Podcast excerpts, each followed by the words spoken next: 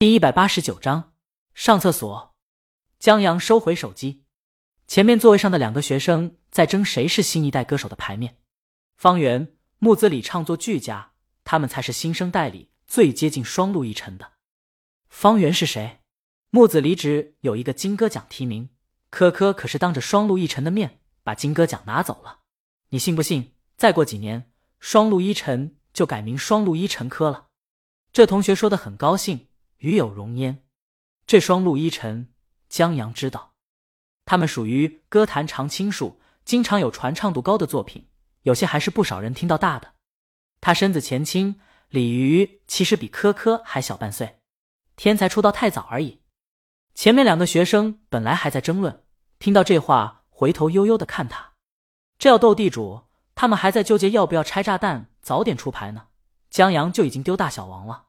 以前大魔王不出的时候，一些人还能说过气。现在一首送别王者归来，再没人敢去碰瓷大魔王了。再碰瓷就属于以卵击石，要让别的明星粉丝当笑话看。在粉丝撕逼时，要置顶表起来，让人围观的粉丝究竟有多脑残的？江阳一句话，把他们路上争论的乐趣全给毁了。做了恶的江阳，把扭头过去看窗外，这是真的。可能李清明出道早。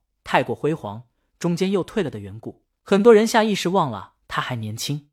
不同于别人的出道要机遇，李清明当初在街头表演，自弹自唱自己的作品，筹钱买架子鼓教材的时候，一位去拜见恩师的音乐人看到了他身上的才华，把恩师的女儿介绍进了唱片公司，然后就成大魔王了。江阳有时候觉得他老婆属于位面之子，命运什么都垂青到了。公交车到地铁站了，江阳在小学生沉默的目光中下车，转乘地铁。在出地铁的时候，已经过午饭点了。本来可以在下面买份快餐的，可江阳有点急于放水，而他这人又有些怪，就是放水的时候要在陌生地方，那随便都能放；可要到了附近，就喜欢去自己地盘放。这跟狗是反过来的。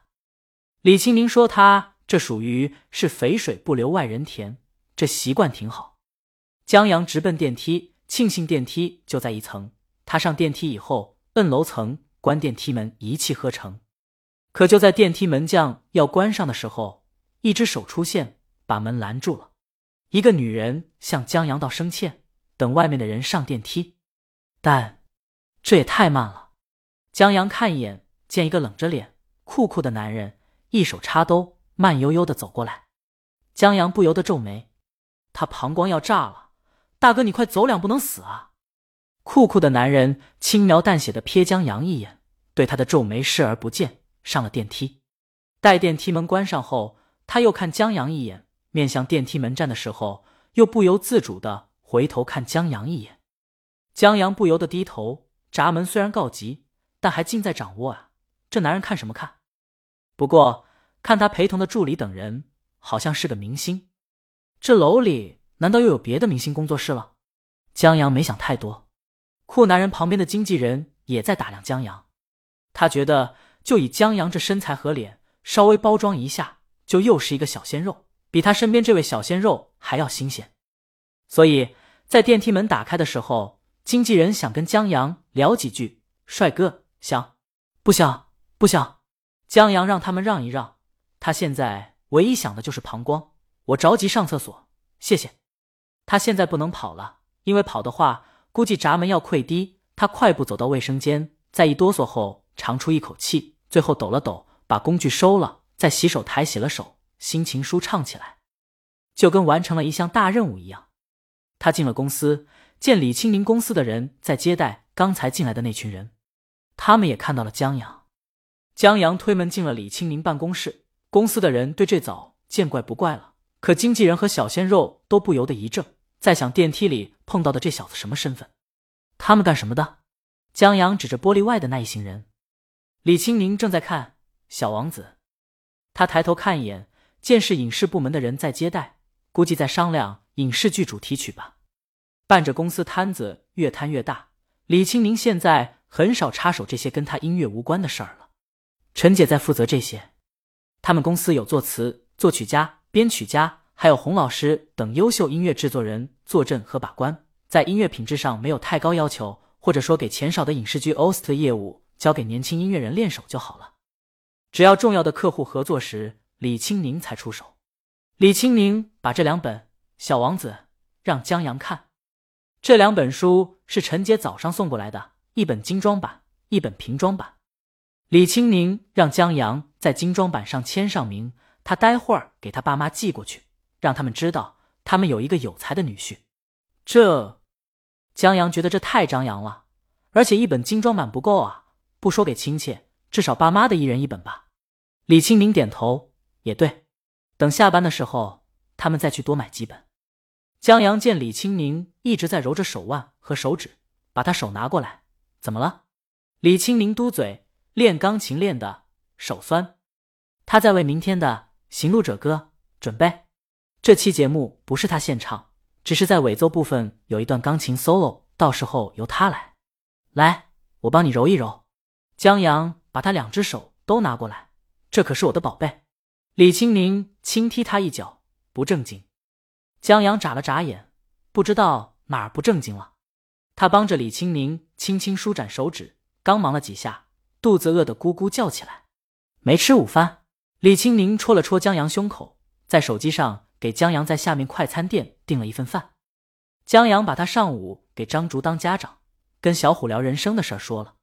你呀，李青宁服气。她这老公跟一个笨小孩都能聊上一阵。待李清明的手酸痛缓解一些后，江阳坐到办公桌前，打开电脑。他要趁着上午跟小虎聊天，记忆中挖掘到的一些奇迹男孩的片段，现在给他写下来。只要顺着这些片段再挖，一本书很快就能写完了。李清宁坐在沙发上没动，觉得她老公写东西认真的时候是真帅。就是这快餐怎么还不来？就在李青宁打算催一下的时候，听见外面乱起来，在录音棚那边，他没动，陈姐去处理了。不一会儿，陈姐和快餐前后脚进来，李青宁把外卖袋里的东西一一拿出来，拆开，摆在江阳面前，问陈姐：“那边怎么了？”就海棠娱乐那部网剧，文妮儿投拍的古偶剧，品质属于还行，但前期营销不到位，数据不大好。知否？知否？借助锦鲤工作室的招牌，因为曲调挺好，小火一把，从而带动这部剧后期数据上来了。这让许多影视制作公司认可了他们公司音乐制作的实力，就都来合作。这些影视剧的 OST，有不少公司希望参演的演员来唱。刚才来的那位小鲜肉就是一部网剧的主演，制作公司推荐来唱的。可混音师试了他的能力后，怎么说呢？陈杰只能说。李清明请来的年薪百万混音师不想给自己加负担，让再推荐一个演员试试。然后小鲜肉和他的经纪人就不干了，他们觉得上电梯时耽误江阳。陈姐停下来看着江阳想笑，上厕所了。咱们故意为难他们，本来打算过来道歉的，我安抚住了。江阳无辜的抬起头，这关他什么事啊？这都什么想象力啊？演戏是不是靠这入戏呢？李青宁把一根薯条蘸了番茄酱喂给江阳，什么毛病？还挑厕所呢？他回头对陈姐说：“换了吧，不要给婚姻师增加负担了。他上次不说想要三胎？”陈姐，什么三胎？他桌子上还有婚姻师购买设备的申请呢。